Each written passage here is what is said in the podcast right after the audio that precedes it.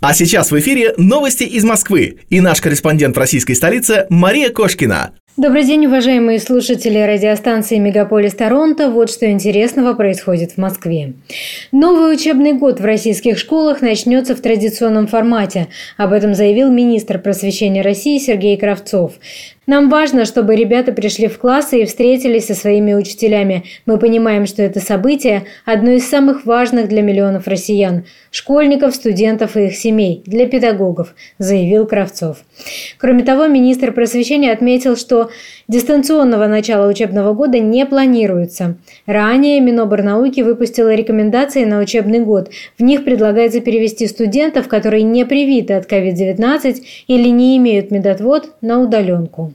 В Москве с 13 августа отменили требования об обязательной удаленной работе 30% сотрудников, говорится на сайте мэра Сергея Собянина. При этом работодателям и дальше рекомендовано сохранять удаленный режим работы, если это возможно без ущерба. На рабочих местах сотрудникам нужно измерять температуру. Также в Москве отменили ограничения на посещение зоопарков. Масочный режим и ограничения сохраняются в кино и театрах. Собянин уточнил, что на 13 августа в коронавирусных больницах Москвы занято менее 7 тысяч коек. Это минимальное количество с начала апреля. Также мэр назвал точное число вакцинированных в Москве. Первый компонент вакцины получили 4,5 миллиона человек. Центр Гамалеи разработал вариант вакцины от коронавируса «Спутник Ви», модифицированный под штамм «Дельта», сообщил глава центра Александр Гинзбург. При этом он отметил, что говорить о степени эффективности такой вакцины пока рано. В холодильнике уже есть сделанная конструкция вакцины, а будет она лучше против дельта-штамма, априори сказать никто не может, добавил он. Гинзбург назвал перспективным предложение Российского фонда прямых инвестиций компании Pfizer об использовании в качестве бустера первого компонента спутника Ви, спутник Лайт. Pfizer это очень надо, потому что у него одна фиксированная конформация, а у спутника как у природного S-белка, их много. Поэтому спектр нейтрализующих антител, которые будут образовываться на тот или иной S-белок в случае спутника, гораздо шире. В данном случае такой коктейль будет более эффективным против конкретно дельта-штамма, пояснил Александр Гинзбург. Россия с 27 августа снимает ограничения на чартерное и регулярное авиасообщение с Доминиканской республикой, Южной Кореей и Чехией, а также увеличивает число рейсов в Египет, Венгрию и на Кипр. Об этом сообщили в оперативном штабе по борьбе с коронавирусом. В Венгрию из Москвы будет совершаться 7 рейсов в неделю, а также по одному рейсу из Сочи, Казани, Екатеринбурга, Краснодара, Ростова-на-Дону, Самары и подмосковного Жуковского. Ранее Венгрия разрешила въезд привитым от коронавируса россиянам и возобновила выдачу туристических виз. На египетские курорты число рейсов увеличится с 5 до 15 в неделю из Москвы. В кипрский Пафос увеличивается количество рейсов из Москвы с 3 до 7, в Ларнаку с 4 до 7. Из других международных аэропортов откуда открыто авиасообщение с Кипром, в Пафос и Ларнаку будет летать по 4 самолета вместо двух.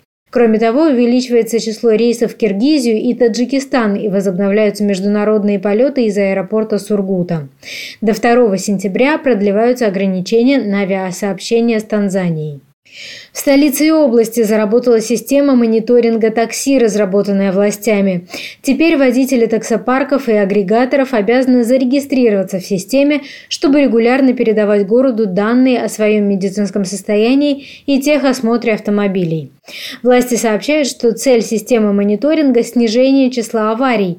Система также призвана исключить ситуации, когда пассажиров перевозят водители без специального разрешения и путевого листа, а номера машины не совпадают с номерами в приложении такси. После регистрации в системе каждому водителю присвоят уникальный цифровой ID. В нем будут собраны данные о наличии действующих прав, разрешения на перевозку пассажиров, штрафах, количестве отработанных часов. Городские власти рассчитывают, что система также поможет исключить переработки, а еще не позволит водителям нарушать ПДД и тем, кто был осужден за тяжкие преступления, заниматься таксоперевозками. По мнению членов профсоюза таксистов, введение системы приведет к уменьшению числа водителей и их заработка, потребует значительных затрат от таксопарков. Сокращение рабочей недели таксиста до 40 часов приведет к тому, что таксисты не смогут зарабатывать, поэтому члены профсоюза требуют разрешить работать хотя бы по 56 часов в неделю.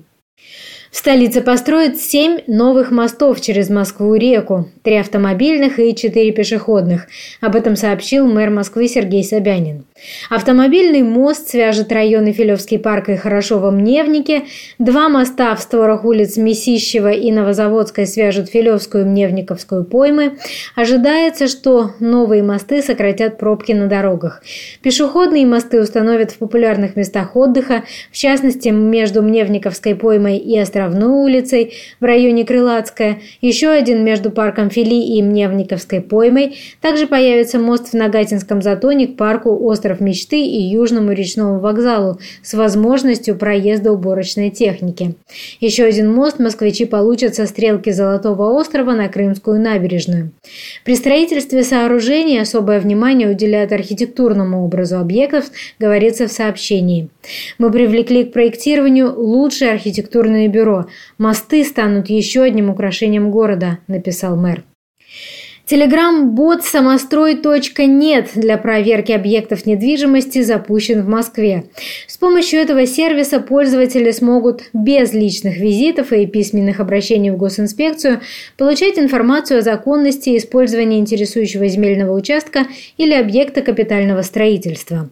Этот сервис будет полезен как гражданам, так и бизнесу, чтобы не купить или не арендовать незаконный объект, сказал заместитель мэра Владимир Ефимов. С начала этого года ведомство выявило почти 960 объектов самостроя. Для получения информации нужно знать только кадастровый номер объекта. Сейчас база столичной госинспекции по недвижимости включает около 7,5 тысяч записей о статусе объектов капитального строительства и земельных участках. С начала года в Москве будет действовать единый тариф на вывоз мусора и появится региональный оператор по обращению с твердыми коммунальными отходами. По результатам конкурса им станет ГУП «Экотехпром». Компания будет заниматься вывозом мусора во всех округах Москвы. Сейчас вывоз мусора в Москве входит в коммунальные платежи и оплачивается исходя из жилой площади. В начале 2020 года тариф вырос более чем в два раза – с 2 рублей 34 копеек до 5 рублей 23 3 копеек за квадратный метр. Рост платежей в мэрии тогда объяснили закрытием свалок в Подмосковье и увеличением транспортных расходов. В столичных ЗАГСах рассказали о самых необычных именах, данных детям в 2021 году. Родители называли сыновей именами, связанными с мифологией и географическими названиями, например, Зевс, Тисей, Енисей, Байкал, а также одному маленькому москвичу дали имя Байден, сообщили в пресс-службе ЗАГСа в столице.